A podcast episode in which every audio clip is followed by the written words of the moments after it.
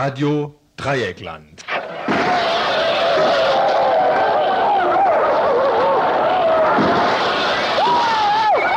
Tagesinfo.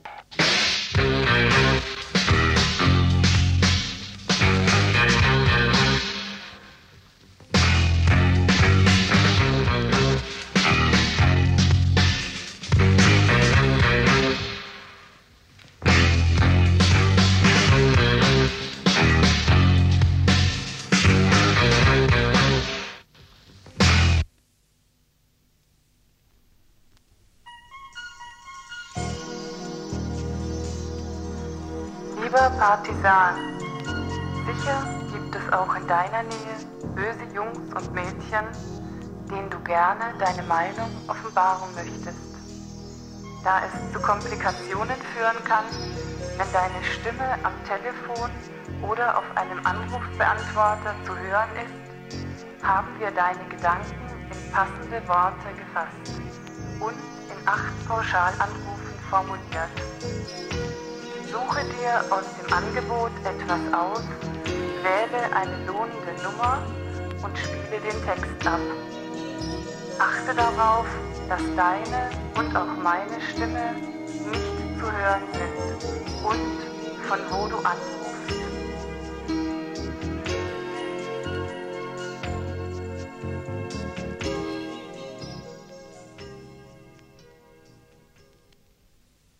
Ihr hört das Tagesinfo vom 17. Februar 1993.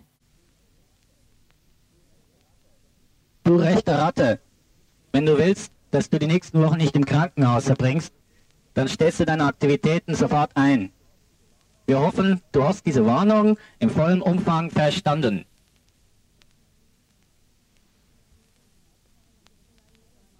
Ist Ihnen eigentlich schon einmal aufgefallen, dass Ihre Fassade und Ihre Fensterscheiben eine Veränderung gebrauchen könnten? Wie wäre es außerdem mit einem offenen Kamin im Wohnzimmer? Die autonomen Handwerker arbeiten schnell und gründlich. Falls Sie mit unseren Renovierungsarbeiten nicht einverstanden sind, sollten Sie jetzt schon umziehen, da unser Bautrupp bereits unterwegs ist. Ja, an dieser, an dieser Stelle gehen wir mal raus. Ein Dokument aus der Berliner Antifa-Szene, das wir euch nicht vorenthalten wollten. Allerdings, ich hätte da ernste Bedenken. Anti, Anti, Antifa ist doch zumindest eine, ein bisschen, naja, jedenfalls erinnert es mich ein bisschen an das Rätsel auf der Umschlagseite in der letzten Ausbruch. Hallo zum Mittwochsinfo. An sich gibt es ja wegen der angespannten Personallage bei Radio Dreieckland zurzeit kein Mittwochsinfo.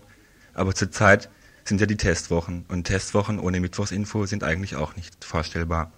Die Themen heute Abend. Heute die Themen zum 17.02. Wir fangen an mit Hungerstreik. Der Hungerstreik der 70 Kurdinnen und Kurden in Freiburg geht weiter. Nachdem die Gruppe gestern das Münster verlassen musste, hat es gestern auch der Gemeinderat abgelehnt, geeignete Räumlichkeiten für die Aktion bereitzustellen.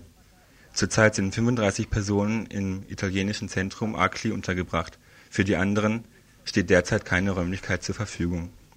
Wir hatten heute Morgen einen Vertreter der Gruppe hier im Studio. Blockadeprozesse. Ungewöhnlich milde urteilten baden-württembergische Gerichte diese Woche in Verfahren gegen BlockiererInnen. Das freudige Zwischenresultat dieser Woche lautet zwei Freisprüche und eine Einstellung ohne Auflagen. Klaus Croissant. Ein Gericht rechnete der deutsche Staat mit Klaus Croissant ab, der für die Stasi Berichte über die Linke lieferte, aber auch dem deutschen Staat in den 70ern als Anwalt von Rafflan in die Quere gekommen ist. Wir wagen einen Überblick der Diskussion innerhalb der Linken zu Croissants Tätigkeit. Südafrika.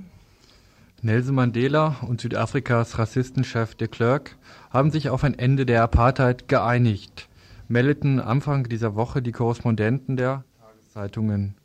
Eine Einigung, die den weißen Rassisten eine Verlängerung ihrer Herrschaft bis zum Jahr 2000 erlauben würde. Peter Schröder von der Südafrika-Gruppe in Freiburg hält die sensationelle Neuigkeit denn auch für ein Gerücht, an denen nicht viel Neues wahr sein, an denen nicht viel Wahres dran sein könne. Wir führten heute Nachmittag ein Interview mit ihm. bevor wir mit den Beiträgen starten, bringen wir jetzt zunächst noch Kurzmeldungen. Wir haben sie heute in zwei Blocks unterteilt. Wir starten mit dem AAK. Hubschrauberhalle für den AAK. Gestern war es soweit. Der Gemeinderat sprach sich für die Einrichtung eines soziokulturellen Zentrums in der Hubschrauberhalle auf dem Flugplatzgelände aus. Nach Einschätzung des AAKs allerdings ist dies nur ein erster Schritt. Gedämpfter Optimismus sei angesagt, so Attai Keller. Dass es vielleicht nicht mehr zu einer solch langen Strategie kommt, Hinhaltestrategie wie in der Gießereihalle, aber wir müssen sehr, sehr wachsam sein, weil es gibt immer noch Leute, die uns äh, alle Prügel und alle erdenklichen äh, Prügel in den Weg legen wollen. So gäbe es jetzt einen Grundsatzbeschluss, auf den es aufzubauen gelte. Weitere Schritte müssten zügig folgen. Der Gemeinderat hat einen interfraktionellen Antrag an die Verwaltung gestellt, dass vor der Sommerpause die Diskussion noch einmal aufgenommen werden muss. Von unserer Seite her läuft das auf jeden Fall, aber ich bin äh, skeptisch, ob die Verwaltung, sprich die Bauverwaltung, ihre Hausaufgaben bis dahin auch gemacht hat. Ähm, das ist ja immer das alte, das alte Lied. Man kann Dinge politisch so oder so entscheiden und man kann es wohlwollend oder nicht wohlwollend entscheiden. Und da denke ich, haben wir es mit den gleichen Leuten zu tun, die auch die Gießereihalle verhindert haben. Eine vom AAK geforderte Zwischennutzung der Halle wurde von den Fraktionen mehrheitlich durchgesetzt.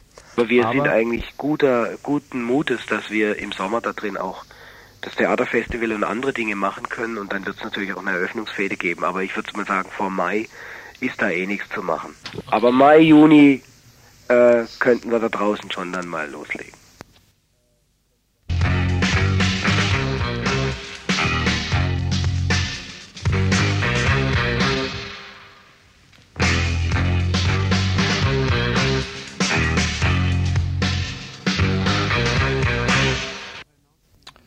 Schwere Vorwürfe gegen das Rektorat der Universität Freiburg erhebt die Vorsitzende des Personalrates der Uni, Brigitte Schmidt-Vogel.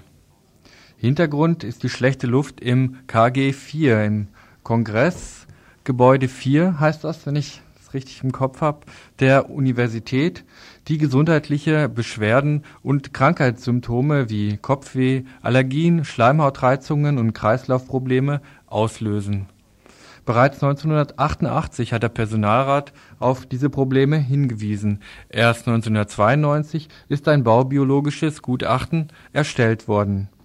Die daraufhin erfolgten baulichen Veränderungen seien nicht ausreichend. Nach den eigentlichen Gründen des schlechten Klimas würde nicht geforscht. Stattdessen gehe das Rektorat verächtlich mit der Gesundheit von Studentinnen und Beschäftigten um und reagiere herablassend auf die Forderungen des Personalrates, so Brigitte Schmidt-Vogel vom Personalrat der Uni. Die Vorwürfe des Personalrates wies Herr Techno vom Rektorat erwartungsgemäß auf telefonische Nachfrage von uns zurück. Das Problem der schlechten Luft, das sogenannte Sick Building Syndrom, sei auch dem Rektorat bekannt. Doch seien die Entstehungsursachen trotz des Gutachtens nicht eindeutig zu klären. Daher bringe es nichts, Teppiche herauszureißen, wenn diese gar nicht die Ursache des schlechten Klimas seien. Dass die Studierenden sich in den Räumen des KG 4 unwohl fühlen, räumte auch Herr Technau ein. Dass dies nicht nur baubiologische Ursachen hat, sondern auch Folge von bestehenden Studienbedingungen, überfüllten Räumen, Prüfungsverschärfungen, Leistungsdrill, Anonymität und entfremdeten Lerninhalten ist, scheint mir zumindest sicher.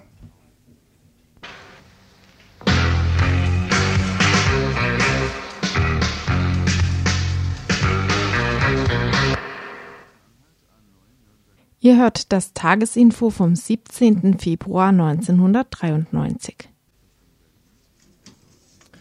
Resolution.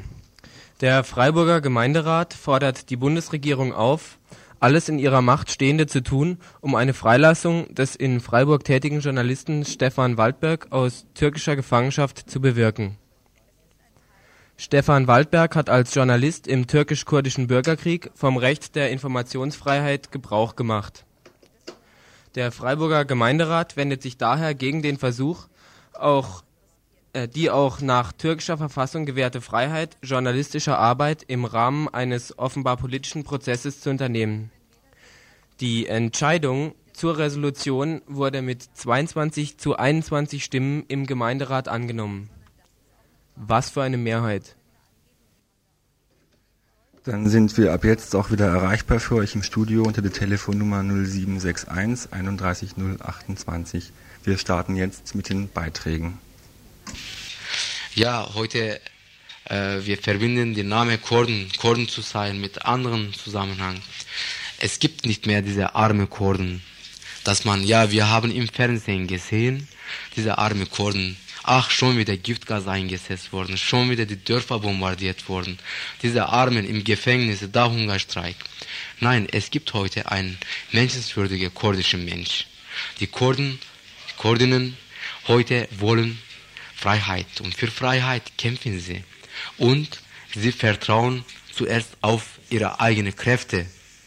Sie erwarten von draußen nichts, aber sie fordern schon. Und wir sagen, wenn äh, die Kirchliche, die für die Menschen, Menschheit sich einsetzen, warum setzen sie sich nicht mit Kurdistan? Sie sagen, das sei politisch, die Kirche hat nichts damit zu tun.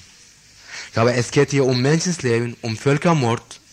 Was hätten Sie denn, Herr Pfarrer, im Dritten Reich getan? Ich frage Sie. Und ich hoffe, dass Sie diese Frage in Badische Zeitung schreiben und dass die, Ihr Bürger das liest. Seit dem 24. Januar befinden sich 15 der insgesamt 153 Abgeordneten des kurdischen Exilnationalparlaments in Brüssel im Hungerstreik. Dieses kurdische Parlament rührt von Wahlen her, die im November letzten Jahres zeitgleich in mehreren westeuropäischen Staaten durchgeführt wurden.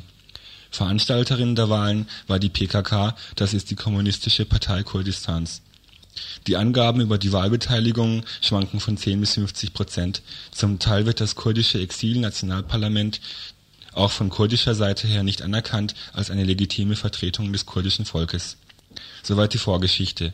Jetzt zum von der PKK initiierten Hungerstreik selbst. Der Hungerstreik stützt sich auf Forderungen, die jenseits liegen von innerkurdischen politischen Auseinandersetzungen. Nach einer Erklärung der Abgeordneten des kurdischen Nationalparlaments soll er aufmerksam machen auf den Vernichtungsfeldzug der türkischen Regierung gegen das kurdische Volk. Sie fordern unter anderem die Protestaktionen gegen Folter, Massaker, Zerstörung der Städte und Dörfer in Kurdistan zu verstärken, das entschiedene Einsetzen für die Lösung der Kurdistan-Frage auf demokratischer Basis und Ausübung von politischem Druck auf die Türkei Stopp der Waffenlieferungen an die Türkei. Der Aktion haben sich Kurdinnen und Kurden in Stockholm, Göteborg, Athen, Amsterdam und verschiedenen deutschen Städten angeschlossen. In Freiburg beteiligen sich seit Montagabend rund 70 Kurdinnen und Kurden am Hungerstreik. Wir hatten heute Nachmittag einen Vertreter der Gruppe hier im Studio. Äh, da wurde um einen Raumvergabe äh, oder Raum um die Räumlichkeit für Hungerstreik weiter gesucht. Und das war sehr schwer, um etwas zu bekommen. Die Stadt Freiburg hat die Vauban-Kaserne, also eine Sporthalle von Vauban-Kaserne, äh, zur Verfügung gestellt.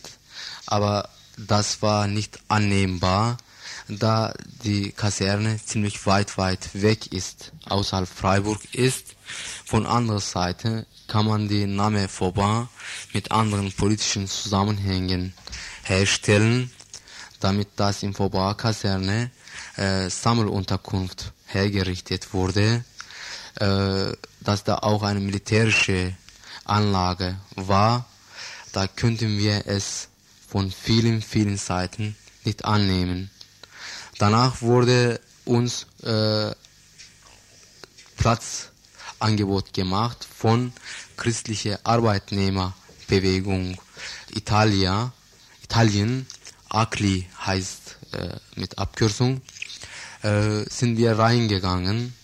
Wir bedanken uns herzlich in der Öffentlichkeit an ACLI, dass sie sich sehr solidarisch äh, gezeigt, ausgedruckt haben mit ihren, äh, mit ihren Praxis Mensch hat sich also um öffentliche bzw. halböffentliche Räumlichkeiten bemüht, weil ein Hungerstreik alleine zu Hause nur weniger geeignet ist, die Öffentlichkeit auf die Massaker und Folter an den Menschen in Kurdistan aufmerksam zu machen. Wir haben gehört, dass von der Stadt eine Turnhalle auf dem Vauban-Gelände zur Verfügung gestellt worden wäre.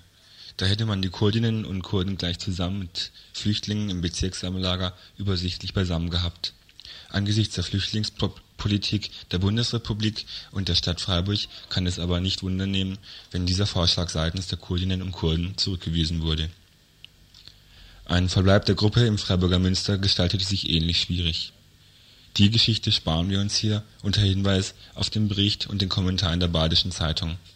Dompfarrer Heck hält zwar das Abschlachten der kurdischen Bevölkerung in der Türkei für ganz und gar nicht in Ordnung, aber immerhin sei das Münster schließlich tabu. Und überhaupt, ihr wisst ja schon. Zurzeit sind etwa 35 Personen aus der Gruppe im italienischen Zentrum Acli untergebracht, für die anderen steht derzeit noch keine Räumlichkeit zur Verfügung. Äh, also Platz zu finden in Freiburg ist sehr schwer, aber inzwischen, wir denken auch politisch äh, darüber, wir denken, dass in einer politischen äh, Zusammenhang, äh, also katholische Hochschulgemeinde konnte uns keinen Platz zur Verfügung stellen. Sie haben natürlich ein paar Argumente dargelegt. Äh, die evangelische Studentengemeinschaft konnte auch nicht mit ihren Argumentationen. Und ganze evangelische äh, Pfarrergemeinschaften, Pfarrerbund, haben sie es auch abgelehnt. Sie haben gesagt mit einem Mund, äh, dass dieser Hungerstreik äh, kein Nothungerstreik sei, sondern ein Solidaritätshungerstreik. Deshalb kann man nicht geben. Äh, also das ist keine Not. Ich frage jetzt in der Öffentlichkeit, ist das keine Not? Jeden Tag kurdische Menschen mit deutschen Waffen äh, bombardiert, äh, gejagt, gefoltert, verschleppt sind. Oder sind wir mit unseren Forderungen äh, sehr äh, aufdringlich oder sehr moralisch? Wie ihr es fasst. Es geht um Völkermord, es geht Deportationen, es geht Folterungen, es geht um Menschenrechte. Ja, wir schließen einen Schluss daraus, dass es in der kurdischen Frage es gibt eine Zusammensetzung in Freiburg, die gleiche äh, Meinungen, gleiche Ziele hat, nämlich die Augen zu schließen, was es in Kurdistan passiert, geht es uns nicht an. Diese Haltung. Aber wir sagen, eure Haltung unterschreibt genau diese Vorangehensweise, in der kurdische Menschen alltäglich massakriert werden, indem ihr bejaht, dass die Waffen, mörderische Waffen an die türkische, an den türkischen Staat weitergeliefert wird. Ja, das ist ein Konsens, da wir es sehr bedauern, dass hier die Öffentlichkeit in einem Totenschlaf ist. Wir möchten sie aus diesem Totenschlaf erwecken.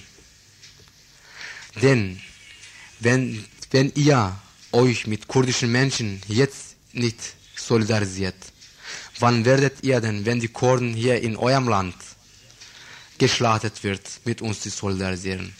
Oder werdet ihr Deutschland verlassen, dass die Faschisten hier beherrschen? Ja, wir waren in Münster. Auch heute im Besetz steht, dass das eine Besetzung sei, eine friedliche Besetzung. Wir sagen, das war keine Besetzung, das ist ein Gotteshaus. Wir kurdische Menschen mit Respekt haben dreimal bei Gottesdienst teilgenommen in der Kirche.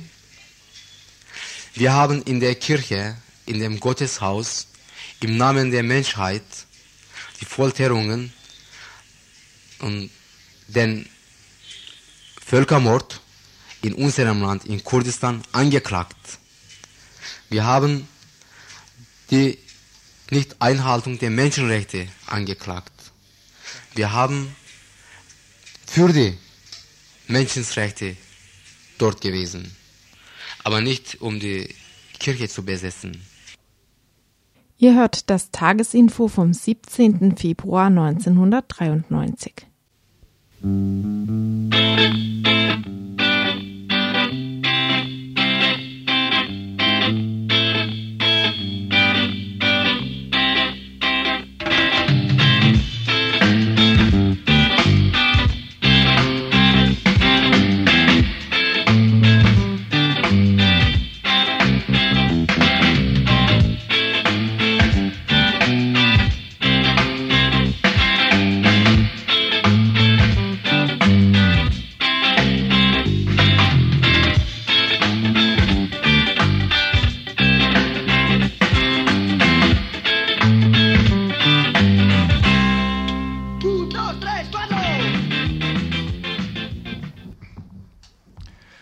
Gnädige Gerichte.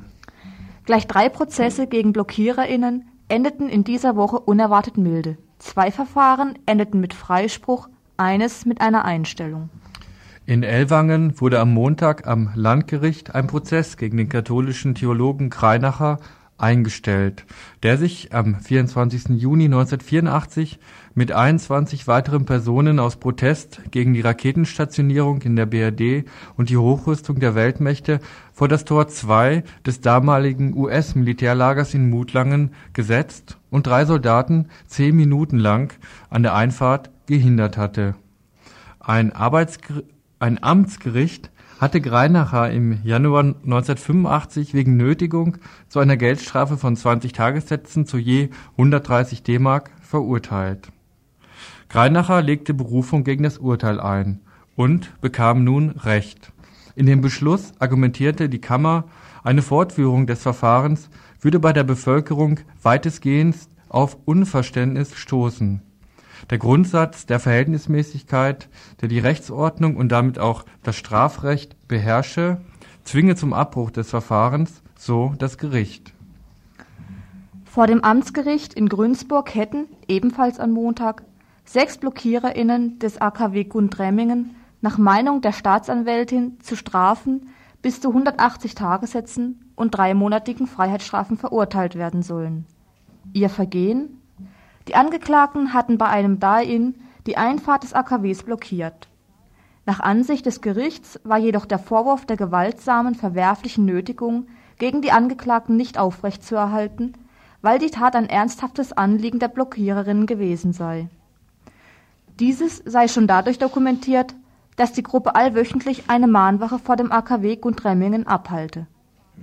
Da die Aktion völlig friedlich verlaufen war, sei weder der Vorwurf der verwerflichen noch der gewaltsamen Nötigung bestätigt.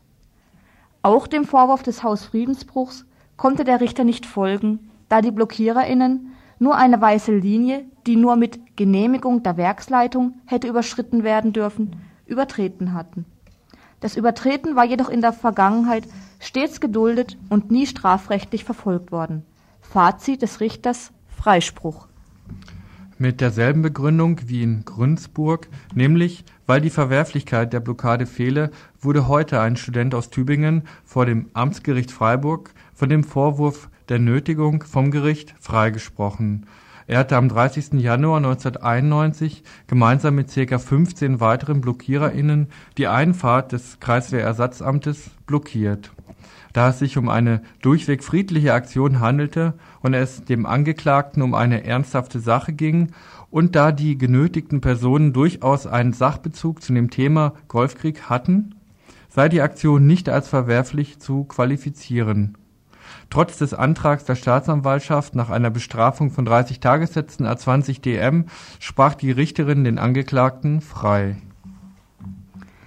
Diese drei Urteile können schon als Zeichen gewertet werden, dass sich die Justiz in ihren Urteilsbegründungen zusehends an die Position der gewaltfreien BlockiererInnen annähert. Wenn auch die Justiz zunehmend die Motive der BlockiererInnen billigt und sie auch weiterhin freispricht, so können sich hoffentlich bald die, um die es bei derartigen Prozessen eigentlich geht, nämlich um das Militär bzw. die AKW-Betreiber, nicht mehr hinter der Justiz verstecken und müssen endlich Selbstrechenschaft ablegen wir sollten daher die Urteile als Aufforderung verstehen. Das nächste AKW steht in Fessenheim. In Mülheim wird derzeit die deutsch-französische Elitetruppe stationiert. Worauf warten wir eigentlich noch?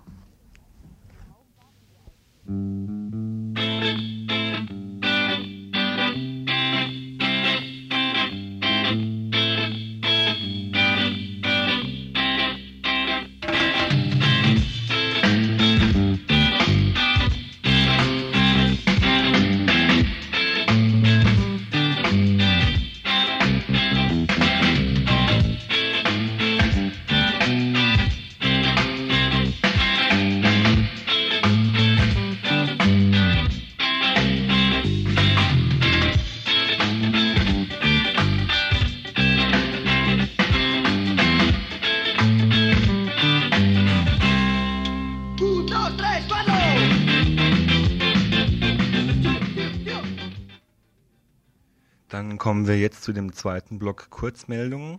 Als erstes haben wir eine Nachricht über die Wagenburg in Tübingen. Hier in Tübingen gibt es zwei Wagenburgen. Eine existiert noch, die andere wurde heute Morgen geräumt. Sie hatte einen Vertrag auf einem Kaserngelände, jetzt leerstehenden Kaserngelände. Die Leute waren aber auch auf eine daneben liegende Wiese gezogen. Heute Morgen um 10 Uhr rückte dann das Ordnungsamt an, verstärkt um rund 100 Tübinger Bullen. Zuerst konnten die Wagenburgler ihre Wegen in Sicherheit bringen.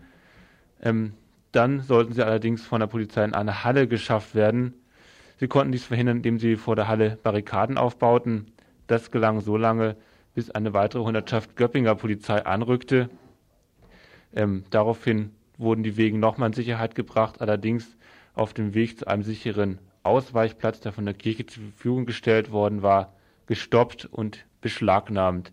Die Leute lagern jetzt vor dem Tübinger, äh, vor dem, ja, genau, vor dem Tübinger Rathaus. Mehr wissen wir nicht.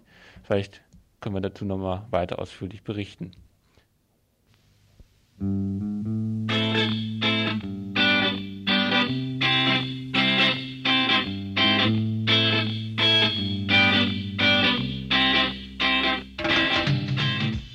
Die zweite Kurzmeldung betrifft Flüchtlinge in Betonklötzen. In Bremen werden derzeit noch, muss man sagen, einzigartig Asylbewerber in fensterlose Betonklötze verfrachtet. Diese menschenunwürdige Behandlung kann schon nicht mehr Unterbringung genannt werden. Das einzige Licht rührt von Neonröhren her, die den ganzen Tag über brennen müssen.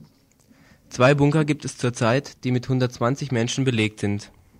Trotz Einspruch nicht nur von Flüchtlingsinitiativen, sondern auch des Hauptgesundheitsamtes in Bremen, die beide vor den körperlichen wie seelischen Folgen einer solchen Internierung warnen, wird seitens der Asylbehörden Platzmangel als Begründung angegeben.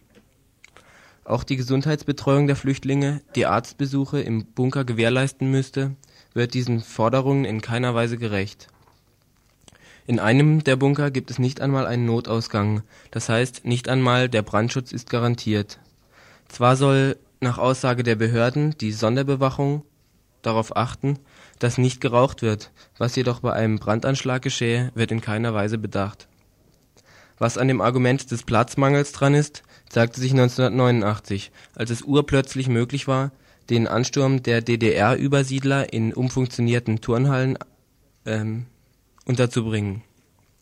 Den Stress mit Schulen und Sportvereinen wollen sich die Behörden der Hansestadt allerdings nicht antun, geht es doch nur um Asylanten. Außerdem wird ja versucht, darauf zu achten, dass nicht gerade solche Familien in den Bunkern in Bremen untergebracht werden, die soeben aus den Bunkern in Bosnien kommen. Das lässt sich allerdings angesichts der Massen nicht immer garantieren. Ein neuer Vorschlag zur menschenwürdigen Unterbringung kam aus Bremen vom Antirassismusbüro. Wie in Kiel bereits geschehen, soll die Stadt leerstehende Wohnungen beschlagnahmen und für Flüchtlinge bereitstehen. Wie die Ampelkoalition, die in Bremen an der Macht ist, sich dazu verhält, bleibt abzuwarten.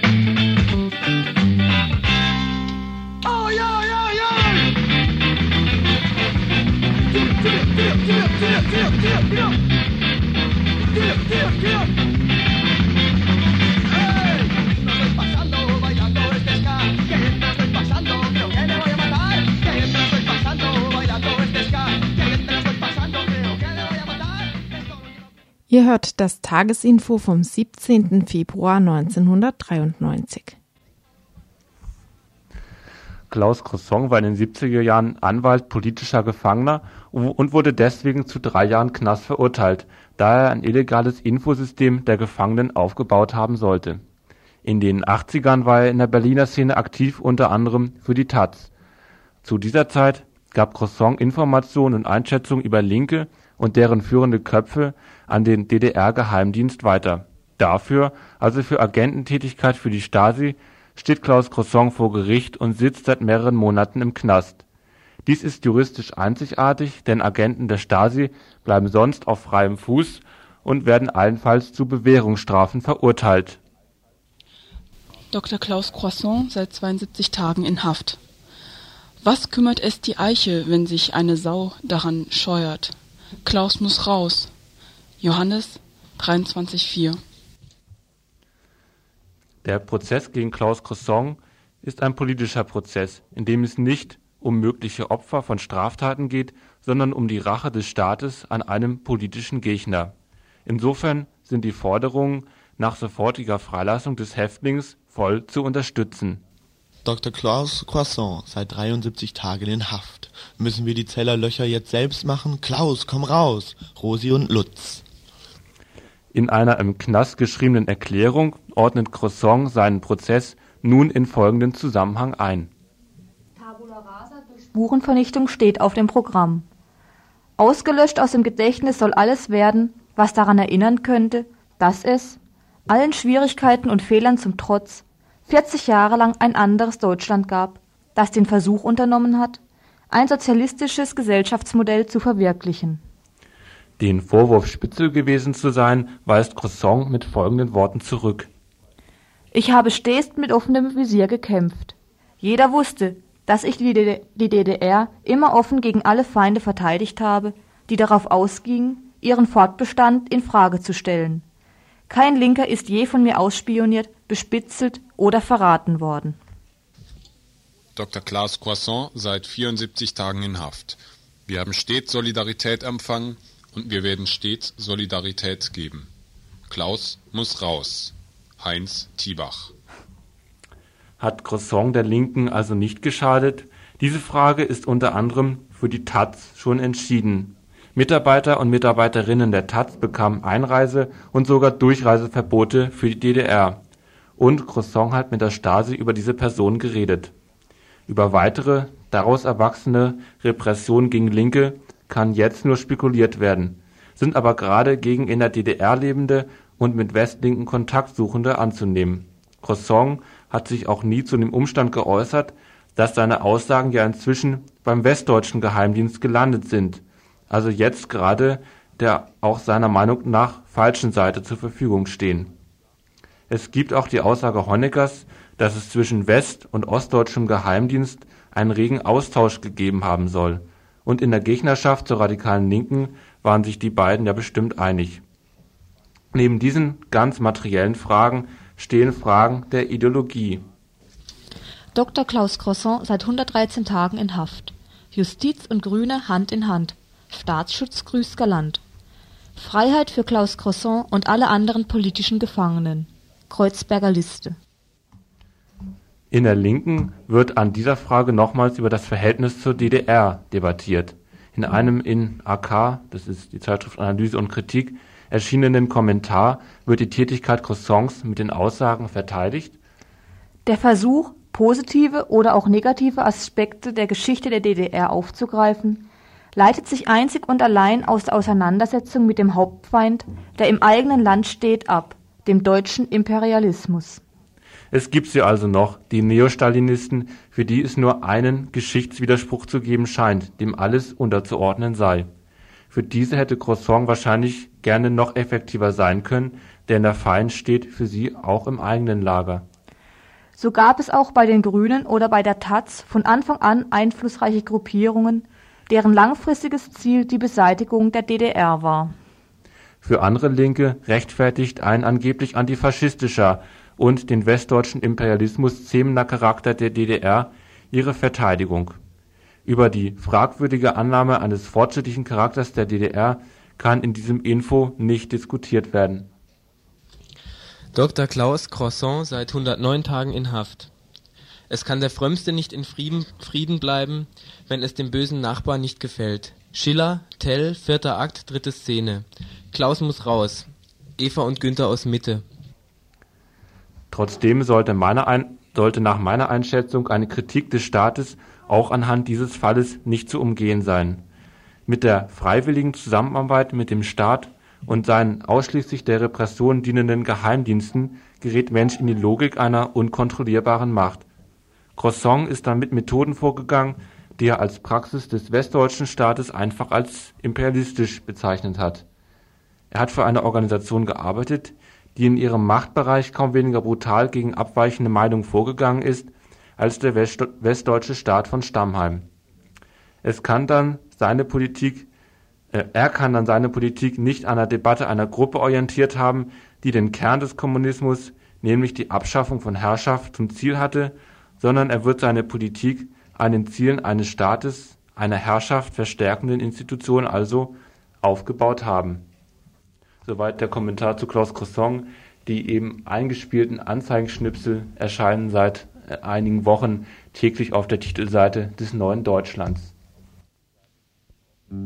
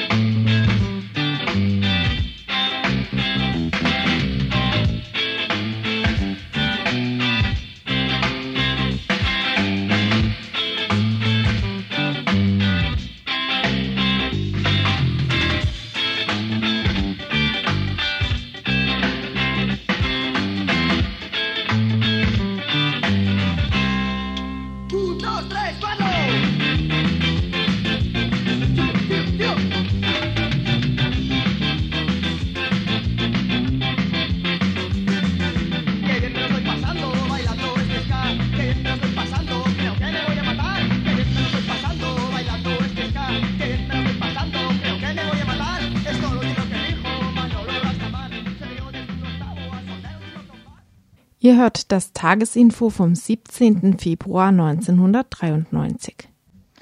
Eine Einigung, die noch nicht sein darf. Auftrieb für Reformprozess in Südafrika. Regierung und ANC haben sich weit angenähert. So lauten Schlagzeilen, die in den letzten Tagen über die Situation in Südafrika zu lesen waren. Der Präsident des weißen Rassistenregimes, de Klerk, und der Präsident des ANC, Nelson Mandela, haben sich auf ein Konzept zur Abschaffung des Machtmonopols der weißen Minderheit geeinigt, meldeten taz und Frankfurter Rundschau und auch Badische Zeitung Anfang dieser Woche. Das Konzept sieht folgendermaßen aus.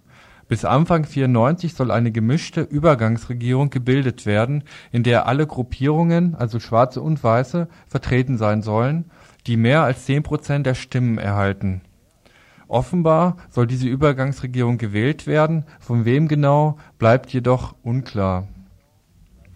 Die so irgendwie gewählte Regierung soll dann fünf Jahre im Amt bleiben, bis 1999 genau, und dann von der ersten demokratisch gewählten Regierung Südafrikas abgelöst werden. Diese Neuigkeit ist so sensationell wie überraschend würde sie doch bedeuten, dass sich ANC-Präsident Mandela weitgehend auf die Bedingungen de Klerks eingelassen hätte der nämlich schon immer das Konzept einer nicht frei gewählten, sondern eingesetzten Übergangsregierung von fünf bis zehnjähriger Dauer favorisiert hatte. Dagegen hatte der ANC immer die möglichst rasche Wahl einer Übergangsregierung gefordert, die nach möglichst kurzer Zeit die Macht an eine frei gewählte Regierung abgeben soll. Die Meldung von der Einigung zwischen Mandela und de Klerk löste bereits verschiedene Reaktionen aus im gestrigen Info von Radio Dreieckland stellten wir eine Position dazu des Panafrikanischen Kongresses PAC, der zweiten großen schwarzen Befreiungsbewegung Südafrikas, vor. Peter Schröder nun von der Südafrika-Gruppe in Freiburg hält dann äh, die Meldung über eine Einigung zwischen Mandela und de Klerk für ein Gerücht. Dass der ANC einer solchen Einigung zustimmen könnte, hält er nicht für denkbar. Heute Nachmittag führten wir mit ihm ein Gespräch. Also das sind im Moment offensichtlich alles Gerüchte, die man da weiß. Man muss leider zugeben, dass man also da noch nichts amtlich hat. Keine der beiden Seiten hat bisher irgendwie eine offizielle Stellungnahme zu diesen Gesprächen, die da wohl stattgefunden haben, rausgegeben. Die Gespräche, die finden übrigens seit zwei Jahren äh, praktisch wöchentlich statt. Äh, zwischen de Klerk und Mandela und auch zwischen anderen Leuten übrigens. Also dasselbe findet statt mit dem PSI und dasselbe findet statt mit den Carter auch. Äh, was da jetzt offiziell verhandelt worden ist, weiß wirklich im Moment noch keiner. Alles, was die Zeitungen dazu geschrieben haben, sind Gerüchte. Ja, ist also weder äh, an diesen 10%-Regelungen irgendwas äh, bestätigt bisher, noch überhaupt diese Zeitplanung, der de Klerk angeblich jetzt da durchgesetzt hat mit fünf Jahren. Das ist also alles wirklich nur ein Gerücht zurzeit. Könntest du vielleicht mal das, was sich an Gerüchten, an Zeitplan und an Ablauf ergibt, mal versuchen darzustellen? Also das ist ein Streit, der auch schon seit über einem Jahr geht. Jetzt äh, der Klerks Zeitplan sieht eine Übergangsregierung von fünf bis zehn Jahren vor. Der Klerk hat selbst vor ja, ungefähr einem Jahr noch gesagt, dass er äh, nicht vor zehn Jahren wirklich die Macht eigentlich abgeben möchte. Äh, der ANC sagt, das muss alles möglichst noch in diesem Jahr geschehen. Äh, ich denke, dass diese Differenz nach wie vor bestehen bleibt. Ich glaube ganz schlicht nicht, dass der ANC sich auf einen Zeitplan von fünf Jahren Übergangsregierung eingelassen hat. Das, das, Problem dieses ganzen Interviews heute ist, dass wir über ungelegte Eier reden. Wir wissen es doch alle nicht. Ja, und dass, dass die Journalisten sich auf jedes Treffen irgendwie stürzen und dann sagt irgendeiner nochmal, das und das wäre rausgekommen und äh, also beide Parteien haben im Moment es dementiert, ja, dass da eine, äh, eine verbindliche Vereinbarung getroffen worden ist. Also die Nationalpartei und der ANC haben dementiert, dass da was Verbindliches beschlossen worden ist. Also, nichts Genaues weiß Mensch nicht. Peter Schröder ist jedenfalls überzeugt, dass die ANC-Führung keine wichtigen Entscheidungen ohne Abstimmung mit der Basis treffen wird. Es muss nun also abgewartet werden, ob sich die Meldungen der letzten Tage bestätigen oder eben nicht. Im ANC-Büro in Bonn war dazu heute jedenfalls keine Stellungnahme zu haben nach Ansicht der Südafrika-Gruppe in Freiburg sind schnellstmögliche Wahlen in Südafrika jetzt die entscheidende Forderung. Also ich glaube, der entscheidende Punkt, dass man wirklich recht schnell einen Termin für freie allgemeine Wahlen jetzt mal zustande kriegt. Ja, das könnte meines Erachtens durchaus in diesem Jahr noch sein. Was diese Wahlen jetzt wirklich äh, beinhalten, das muss, glaube ich, wirklich ausgehandelt werden, weil das geht nun leider äh, nicht ohne die Nationalpartei, die da im Moment ja die Verfassung sozusagen unter sich hat. Ne? Äh, ob das jetzt die Wahl zu einer verfassunggebenden Versammlung ist, wo dann wirklich das Volk sozusagen repräsentiert ist äh, in dieser Versammlung, die dann die neue Verfassung ausarbeitet, ob das eine Interimsregierung ist, die dann wirklich sozusagen die ja, Parlaments- oder Regierungsgeschäfte übernimmt, äh, die aber dann auch wirklich frei und, und, und äh, gleich gewählt werden müssten. Äh, das, weiß nicht, ist mir eigentlich ziemlich egal. Äh, es geht wirklich darum, dass de Klerk mal seine Macht aus der Hand geben muss, und, und zwar ziemlich schnell. Weil so wie es jetzt läuft, wird es eigentlich immer nur noch schlimmer. Die Gewalt wird größer und de Klerk hat nun wirklich auch nicht das nötige Interesse, das zu stoppen alles. Ne? Ihr hört das Tagesinfo vom 17. Februar 1993.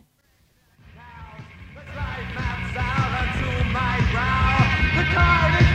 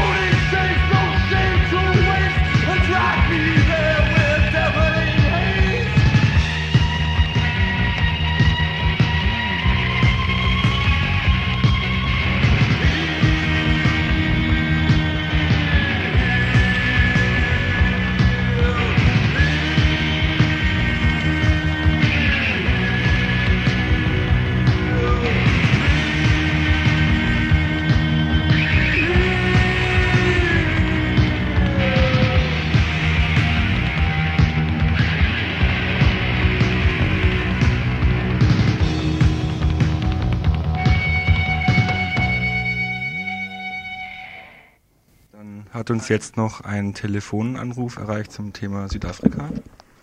Ja, hallo. Ja, du bist drauf. Gut, also von einigen Aspekten her ist es eigentlich nicht egal, wie eine Übergangsregierung konstituiert wird, sondern es ist wichtiger, möglicherweise jetzt vorher schon zu klären, welche Modelle der Kooperation mit den verschiedenen Vorstellungen der verschiedenen Befreiungsbewegungsgruppen ausgehandelt werden, die praktikabel sind. Nämlich, es stand immer noch eine Zeit lang auf der Tagesordnung, es sollen sozialistische Ideen verwirklicht werden.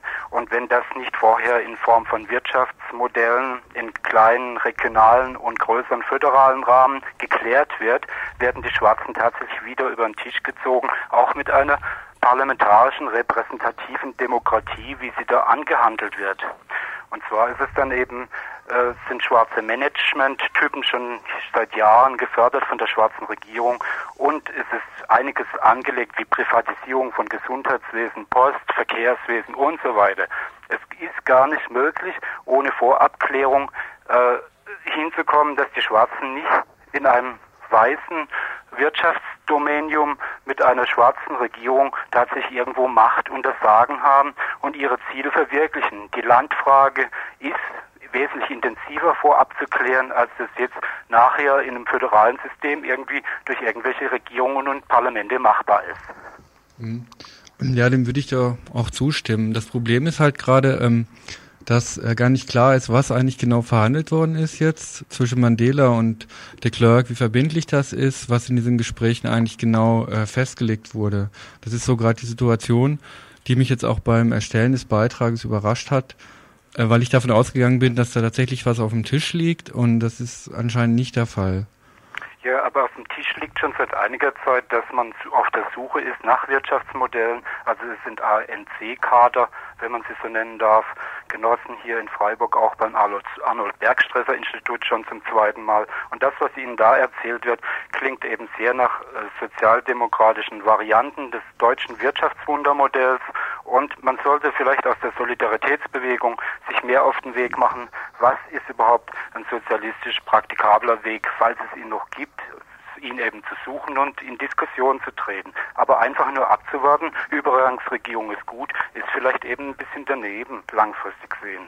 Ja, die Frage ist dann eben, äh, wie diese Übergangsregierung sich zusammensetzt, ob sie gewählt wird, ob die Clerk die einsetzt, welche Machtbefugnisse die hat, ob die auch die Kompetenz kriegt, Bodenreform äh, durchzusetzen oder eben nicht, oder ob sie tatsächlich nur äh, so ein demokratisches äh, Deckmäntelchen ist. Das ja, halte ich schon, ja. Die besseren Karten hat die Regierung im Augenblick und eben äh, meinetwegen auch noch der ANC, weil er sich vielleicht stärker anpassen kann. Nämlich das Machtmodell ist das Gewicht der schwarzen Bevölkerung aller in Kader und das sind die meisten und ähm, die werden ein ganz ihrer Version gemäßes hierarchisches Verteilungsmodell möglicherweise bevorzugen und da wird ANC genauso ins Hintertreffen geraten, wie eben auf andere Weise eben nicht geklärt wird, wie Vorstellungen, die mal in Diskussion waren, vor einiger Zeit noch, wie auch der PLC oder BCM oder äh, ZAPO vertritt, wie die eben verwirklichbar werden als gemeinsames Produkt nachher einer patriotischen Front, die schon lange auf der Tagesordnung stand, und solche Sachen sollte man also auch schon vorher detailmäßig weiterklären oder dran, an, dran ran sich arbeiten. Mhm. Ja, ich, ja, okay, also ich denke, man sollte jetzt die Entwicklung genau verfolgen, die dann jetzt in Südafrika sich weiter dann abzeichnet. Dann äh, danken wir dir jetzt erstmal für deinen Anruf. Ja, tschüss. Tschüss. Ihr hört das Tagesinfo vom 17. Februar 1993.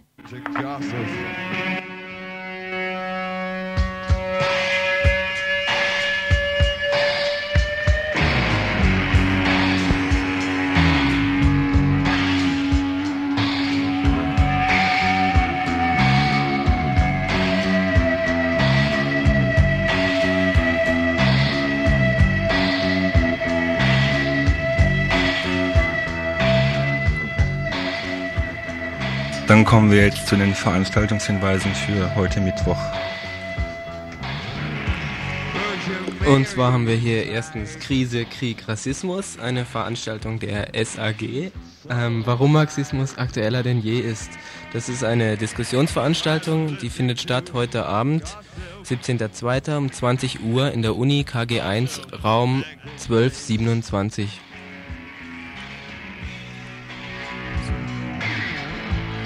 Und auch heute am Mittwoch, 17. Februar, findet im Hotel Heuboden in Umkirch ein Infoforum für Frauen statt. Hier wird der Aufbau von Frauenzentren für die Opfer von Massenvergewaltigungen in ehemaligen Jugoslawien besprochen. Das Treffen beginnt um 20 Uhr.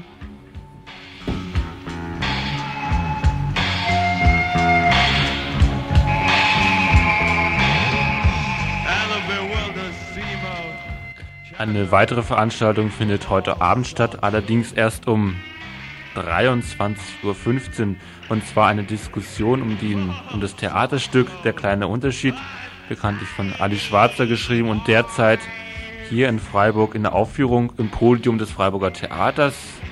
Äh, das wird noch heute die nächsten drei Tage gespielt werden, jeweils um 20 Uhr im Podium. Und heute wird darüber diskutiert. Der Eintritt ist für Männer und für Frauen frei, steht er noch drauf.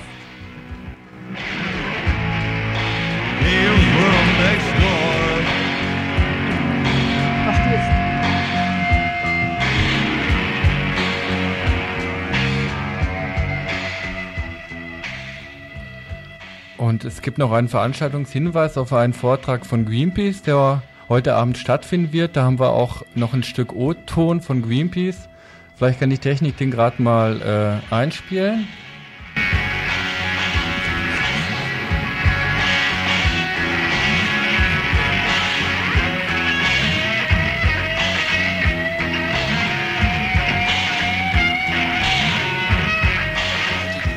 Den 17. Februar 93, wird um 20 Uhr ein Vortrag von der Greenpeace-Gruppe in der Stadtbücherei am Münsterplatz zu hören sein.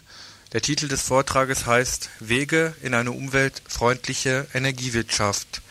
Worum es in diesem Vortrag genauer geht, wird jetzt der Referent Bernward selber erläutern.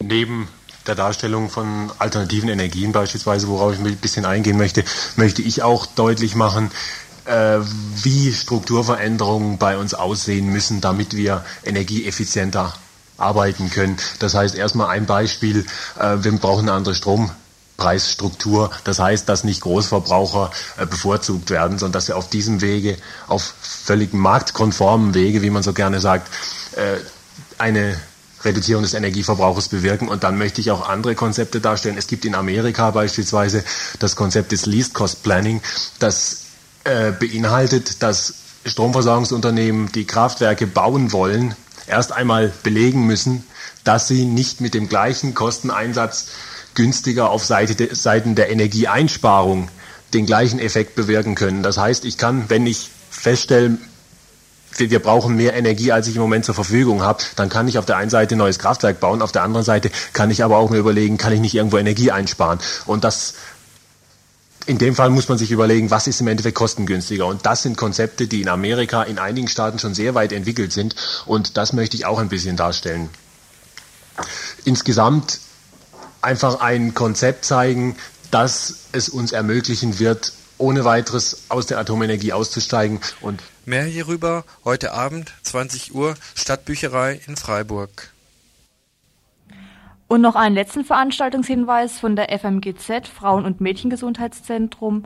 Ein Film, der morgen um 18, um, am 18. Februar um 20 Uhr im Radikaldemokratischen Zentrum Egonstraße 54 gezeigt wird. Er heißt Hexen und ist von Luisa Fra Fran Francia. Der auf authentischem Material und historischen Daten beruhende Spielfilm ist zeitlich in, im frühen 17. Jahrhundert angesiedelt, als sich der Dreißigjährige Krieg gerade über ganz Deutschland ausbreitete. Am Beispiel eines Dorfes wird gezeigt, wie unter dem Einfluss der an Boden gewinnenden Gegenreformation Hexenverfolgungen beginnen, die sich zu einem solchen Wahn auswachsen, dass in manchen Dörfern nahezu die ganze weibliche Bevölkerung ausgerottet wird. Dieser Film, wie gesagt, morgen um 20 Uhr und nur für Frauen. Und jetzt werfen wir noch einen kurzen Blick auf das äh, morgige Tagesinfo. Vier Themen äh, stehen da schon fest. Ich da kurz halber einfach nur mal kurz sag. Es wird einen Beitrag geben zum Forum Politik Deutschland-Türkei, das äh, in Bonn gegründet worden ist. Dann wird es einen Beitrag geben über den deutschen Journalisten Ralf Braun, der in türkischer Haft saß. ferner ein Beitrag über die Migrations- und Flüchtlingskonferenz in Budapest und ein Beitrag über äh, die Kommunistische Partei, die jetzt in Moskau neu gegründet wurde. Ihr hört das Tagesinfo vom 17. Februar 1993. Dann bleiben noch die Verantwortlichkeiten für das heutige Tagesinfo zu klären. Am Mikrofon waren Eddie, Egon, ähm, Winfried, Arthur Und Marion. Tagesinfo von Radio Dreieckland.